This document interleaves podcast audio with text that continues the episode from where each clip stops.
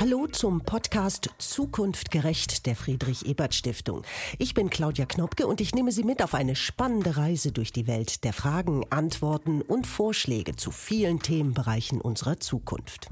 Die einen fragen, merkt ihr eigentlich gar nichts? Die Klimakrise ist momentan die größte Bedrohung, die auf unsere Erde zufährt. Die anderen sagen, gibt's doch gar nicht. Es gibt ja ganze wissenschaftliche Institute, die nichts anderes machen, als täglich neuen Blödsinn in der Welt zu verbreiten, gesponsert von interessengeleiteten Unternehmen. Die Debatte um den Klimaschutz hat in Deutschland und der Welt tiefe Gräben aufgerissen. Zwischen denen, die ihn leugnen und denen, die wissen, dass er schon längst da ist.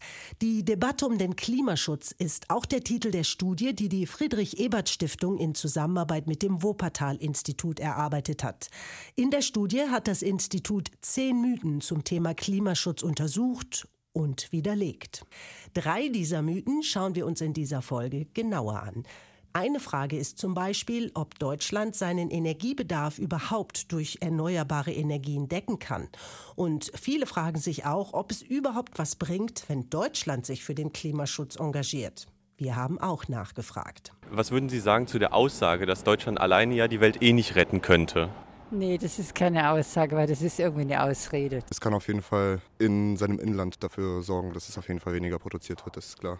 Ja, jeder hat mal klein angefangen. Ja, aber einer muss ja den Anfang machen und äh, ich sehe unsere Schuld dafür, dass wir also wirklich den Anfang machen und andere Länder motivieren sollten, eben, ebenfalls mitzuziehen.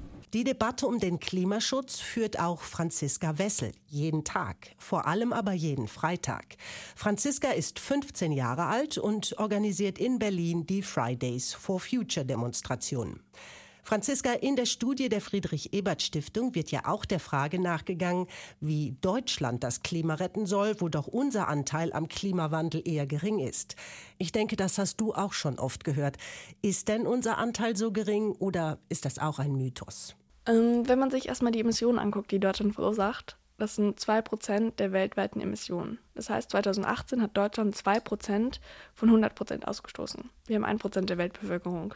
So was geht, dass wir, also dass wir doppelt so viel ausstoßen, wie wir dürften. Ich meine, es gibt Entwicklungsländer oder, also vor allem der globale Süden stößt irgendwie 0,5 Tonnen pro Person aus und wir sind hier bei 10 oder 11 Tonnen pro Jahr. Das ist super, super unfair gegenüber den Leuten, die diese Klimakrise am wenigsten verursachen, aber sie trotzdem als erstes spüren werden. Und das spüren sie nicht nur in der Zukunft, das spüren sie auch jetzt schon. Du sagst selbst, wir machen nur 2% aus. Aber was sollte Deutschland tun? Deutschland kann natürlich was tun. Wenn ich irgendwie in der Schule bin und mir sage, meine Freundin macht die Hausaufgaben nicht, ich mache sie jetzt auch nicht was ist denn das für eine Mentalität irgendwie? Und ich finde, Deutschland sollte vor allem als irgendwie verantwortliches Land, was wir sind natürlich verantwortlich für diese Klimakrise und auch irgendwie als großer Exportpartner und als starker Wirtschaftsfaktor anfangen, um zu zeigen, so, es ist möglich. Es ist möglich als Wirtschaftsland, als starkes Wirtschaftsland. Und genau diesen Schritt sollten wir gehen. Und dann sollten wir uns nicht irgendwie verstecken und diese Verantwortung auf andere Länder abschieben, die am wenigsten dafür beitragen können. Und das ist super, super unfair denen gegenüber. An die Verantwortung appellierst du ja jeden Freitag. Wie bist du überhaupt dazu gekommen, dich bei Fridays for Future zu engagieren? Eigentlich hat es relativ einfach angefangen, muss ich sagen. Ich war mal bei einer Veranstaltung und dann wurde mir ein Flyer verteilt. Und ich war so, hm, das klingt ganz nett und war dann mein erstes Mal da. Und das erste Mal hat mich wirklich dazu angeregt, so ein bisschen nachzudenken. So ein bisschen nachzudenken über mein eigenes Verhalten, über die Konsequenzen, die sich daraus ziehen lassen und auch irgendwie über das Verhalten der Verantwortlichen. Ich stehe da inzwischen seit elf Monaten jeden Freitag und der ganz große Punkt von mir selber ist, dass ich da nicht stehen möchte. Ich möchte nicht jeden Freitag irgendwie die Schule schwänzen und da stehen. Ich möchte nicht jeden Freitag meine beiden Leistungskurse verpassen und dadurch irgendwie meine Klausurvorbereitung verhauen. So, ich möchte das alles nicht.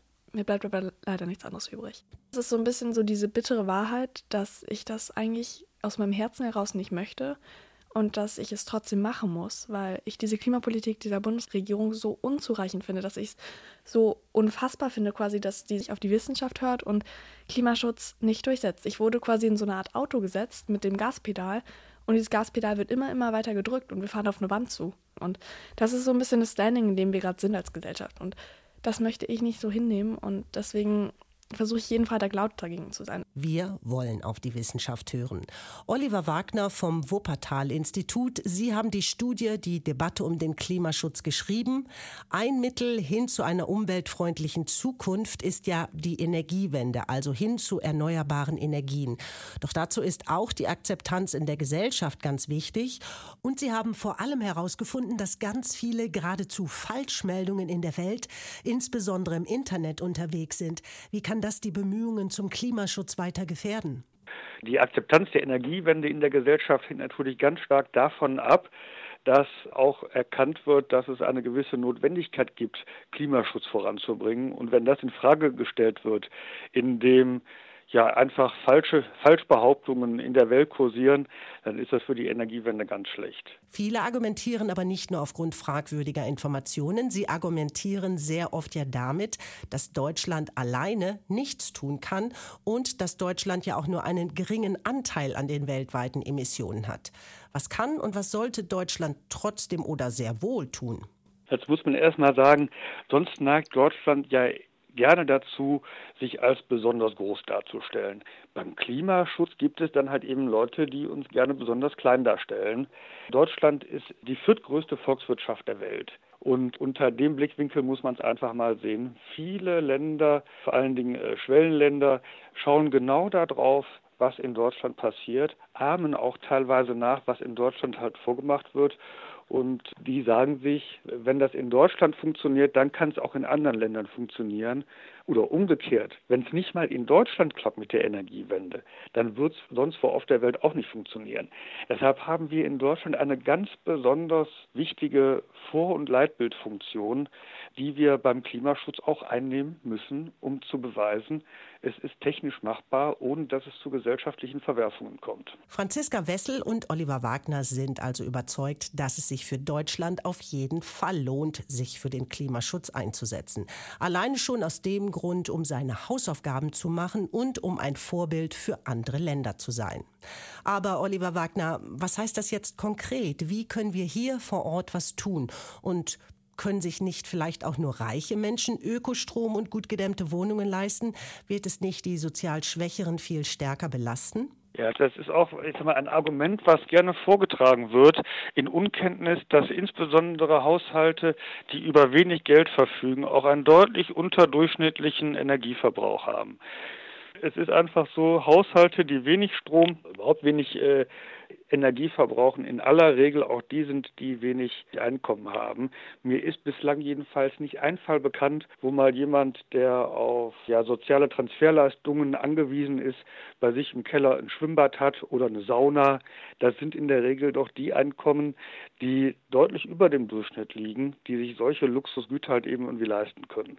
Gleichwohl, und da muss man auch ein Stück weit halt eben ehrlich sein, hat die Entwicklung von der, von Arbeitslosengeld 2 und von den Renten und äh, selbst halt eben von der Lohnsteigerung nicht Schritt gehalten mit der Strompreisentwicklung. Das auszugleichen, das ist Sache des Sozialstaates. Der muss halt eben dafür Sorge tragen, dass dann da auch mehr Geld zur Verfügung gestellt wird, ins System halt eben eingebracht wird. Denn das Geld ist ja im Prinzip schon da. Was ist denn damit die größten Energieverbraucher auch am stärksten zu belasten? Das Erneuerbare Energiengesetz fördert die Einspeisung von Ökostrom ins Gesamtstromnetz. Die Kosten dafür werden auf die Verbraucherinnen und Verbraucher umgelegt. Aber viele energiefressende Industrien müssen sich nicht an den Kosten beteiligen. Ja, da sind die Befragungstatbestände immer weiter aufgeweicht worden in den letzten Jahren. Das heißt, es gibt immer mehr Unternehmen, die sich nicht am EEG mit finanziell beteiligen müssen. Das kann man durchaus halt eben kritisch sehen. Ursprünglich war ja mal vorgesehen gewesen, relativ wenig Ausnahme da zu schaffen, einfach damit die solidarische Finanzierung der Energiewende erhalten bleibt, auf der anderen Seite aber auch Industriearbeitsplätze nicht gefährdet werden, weil die Strompreise stark steigen. Jetzt haben wir die Situation, dass die Strompreise an den Börsen durch den Ausbau erneuerbarer Energien sehr stark gesunken sind. Das heißt, unsere Industrie hat enorme Vorteile davon, dass erneuerbare Energien so stark ausgebaut wurden. Und in der Tat muss man darüber nachdenken, dass man da das vielleicht ein Stück weit auch wieder zurückfährt. Viel mehr nach vorne losgehen soll es mit den erneuerbaren Energien, aber das fällt auch nicht vom Himmel, sondern um irgendwann auf 100 Prozent zu kommen, braucht es Vorbereitungen, Planungen und natürlich auch unser aller Akzeptanz. Aber auch das wird ja gerne am Stammtisch argumentiert, dass wir uns mit nur erneuerbarer Energie gar nicht versorgen können. Was sagen Sie, Oliver Wagner? Ist eine Stromversorgung nur mit Erneuerbaren machbar? Ja, das ist im Prinzip machbar. Die Potenziale sind da und abgesehen davon ist Deutschland ja auch nicht ganz alleine auf der Welt. Es gibt ja durchaus auch noch äh, andere Länder in äh, Europa und in Nordafrika, für die ja der Export erneuerbarer Energien auch eine wunderbare Möglichkeit äh, wäre, sich wirtschaftlich äh, positiv zu entwickeln. Also von daher denke ich, der Ausbau erneuerbarer Energien, das kann auch ein wunderbares Demokratie- und Friedensprojekt für insbesondere für den Nahen Osten und für Nordafrika sein. Also da sind halt eben hohe Potenziale an Photovoltaik und auch Windkraftstrom da und die technischen Möglichkeiten sind vorhanden, dass wir Wasserstoff mit Elektrolyse herstellen können und dann den Wasserstoff aus diesen Ländern nach Europa transportieren können und natürlich auch nach Deutschland. Einen Mythos können wir somit wohl ad acta legen. Es gibt also viele Möglichkeiten, erneuerbare Energien auszubauen. Vielen Dank dafür, Oliver Wagner. Saubere Energie reinzubekommen scheint also nicht so das Problem zu sein. Reingebrachte Energie auch drinnen zu behalten, ist auch ein großes Thema, nämlich bei uns zu Hause. Glücklich sind die, die eine Wohnung haben, die energieeffizient und bezahlbar ist. Doch was ist, wenn unser Vermieter saniert und wir bezahlen oder die Kosten dafür mittragen sollen? Das haben wir auch bei unserer Straßenumfrage wissen wollen. Würden Sie eine Mieterhöhung in Kauf nehmen, wenn Ihr Vermieter Ihr Gebäude energetisch sanieren würde? Also bis zu einer bestimmten Größe sicherlich, aber ja. Wenn sie proportional gerechtfertigt wäre, ja. Das ist eine schwierige Frage. Es kommt darauf an, wie hoch das ausfallen wird. Und für Leute mit niedrigem Einkommen sehe ich es ganz schwer, das mitzufinanzieren. Grundsätzlich gehen wir also mit, aber wie viel darf denn überhaupt auf die Mieterinnen und Mieter umgelegt werden? Anja Bierwirt vom Wuppertal-Institut, Sie haben die Zahlen ausgewertet. Ja, die Kosten der energetischen Maßnahme, da muss man dann auch nochmal unterscheiden, ist das gekoppelt an eine Instandhaltung? Also sprich, wenn ein Fenster undicht ist, muss das Fenster ohnehin ausgetauscht werden. Das ist eine Instandhaltung. Wenn dann aber ein hocheffizientes Fenster zum Einsatz kommt, was teurer ist, dann darf nur diese Differenz umgelegt werden. Also von daher ist die Frage, wie viel ist das, sehr abhängig davon, welche Maßnahmen werden durchgeführt. Ist ein Anteil davon im Rahmen von Instandhaltung? Nimmt man vielleicht auch Fördermittel in Anspruch, die dann auch nicht umgelegt werden dürfen? Die Umlage von vormals 11 Prozent der Kosten ist jetzt gerade gesenkt worden auf 8 Prozent. Das ist aber auch tatsächlich etwas, wo wir gesehen haben in der Auswertung der Fallbeispiele, dass das etwas ist, was eigentlich auch so ein bisschen die Maximalgrenze ist. In der Studie geht es ja auch darum, die Gerüchte oder wie Sie sagen, Mythen rund um den Klimaschutz auf den Boden der Tatsachen zu holen. Und was immer wieder ins Feld geführt wird, ist, dass die sehr angespannte Wohnungsmarktlage in Deutschland auch dadurch mit ausgelöst wurde, weil die Energie energetische Sanierung die Preise unverhältnismäßig in die Höhe getrieben hat und es deshalb so schwer geworden ist, eine bezahlbare Wohnung oder ein bezahlbares Haus zu finden. Ist das Dichtung oder Wahrheit? Es ist natürlich richtig, dass energetische Sanierungsmaßnahmen auch über die Gesetzgebung auf die Mieten umgelegt werden können, soweit sie denn nicht gefördert sind. Tatsächlich sehen wir aber, dass zum einen die Kosten nicht in vollem Umfang oder nur sehr begrenzt in vollem Umfang tatsächlich auf die Mieten umgelegt werden nach energetischer Sanierung. Und das Zweite ist, dass es andere Faktoren gibt, die deutlich mehr die Treiber sind von Bau- und Mietkostensteigerungen, als es die energetische Sanierung selbst ist. Okay, die meisten Vermietenden erhöhen die Miete also gar nicht nach einer Sanierung. Und das haben wir ja auch schon in der ersten Podcast-Folge gehört, dass die Gründe für die steigenden Preise auf dem Mietmarkt woanders liegen. Und auch, dass nur wenn die öffentliche Hand im Besitz von Wohnungen und Bauland ist, direkt Einfluss auf den Wohnungsmarkt genommen werden kann und zum Beispiel auch Wohnungen für Geringverdienende geschaffen werden. Anja Bierwirt, was würden Sie denn empfehlen, um energetische Sanierung nicht nur sinnvoll, sondern auch einfacher zu machen? Es macht immer Sinn, solche Maßnahmen an ohnehin anfallende Instandhaltungsmaßnahmen zu koppeln. Das ist aber vielen Leuten tatsächlich bis heute nicht wirklich bewusst, dass sie über das Gebäudeenergiegesetz tatsächlich auch dazu verpflichtet sind, das in manchen Fällen zu machen. Was Eigentümern auf jeden Fall helfen würde, wenn man solche Sachen auch festschreiben würde. Da gibt es halt den Vorschlag, den Energieausweis auszuarbeiten zu einem sogenannten individuellen Sanierungsfahrplan, wo ich dann also sehr gut sehen kann und nachvollziehen kann und auch zumindest in die nähere Zukunft abschätzen kann, was fällt denn in der nächsten Zeit wahrscheinlich alles an und was kann ich dann energetisch auch machen. Danke, Anja Bierwitt. Die Experten sind sich also einig, dass Klimaschutz in Deutschland machbar ist, auch ohne die sozial Schwächeren zu stark zu belasten. Diese Angst ist ja sehr groß und wird auch immer wieder als Argument ins Feld geführt, die Dinge nicht zu schnell voranzutreiben.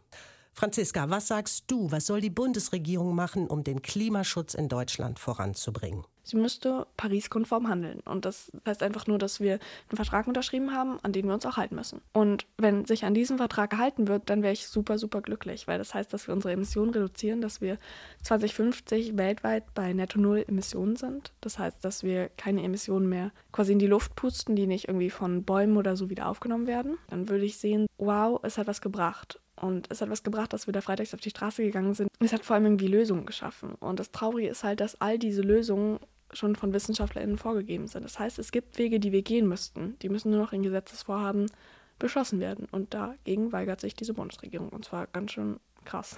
Vielen Dank, Franziska Wessel. Um den Klimaschutz kreisen viele Geschichten, Mythen und Vorbehalte. Oliver Wagner geht so weit es täglich neu verbreiteten Blödsinn zu nennen. Denn er und seine Kolleginnen und Kollegen vom Wuppertal-Institut haben in der Studie Debatte um den Klimaschutz gezeigt, Klimaschutz ist machbar. Und wichtig ist, dass Deutschland dabei ein Vorbild ist, denn das kann viele Länder mitziehen. Die Energiewende ist nicht nur machbar, sie bietet auch Möglichkeiten, über Ländergrenzen hinweg zusammenzuarbeiten, wenn beispielsweise Länder in Nordafrika uns mit sauberer Sonnenenergie versorgen. Die Studie zeigt auch, dass Geringverdienerinnen und Geringverdiener nicht zum Hemmschuh für die Energiewende werden müssen. Da kann der Staat helfen und unterstützen, indem er zum Beispiel das Arbeitslosengeld II erhöht. Und solidarisch sollte es beim Klimaschutz und der Energiewende auf jeden Fall zugehen.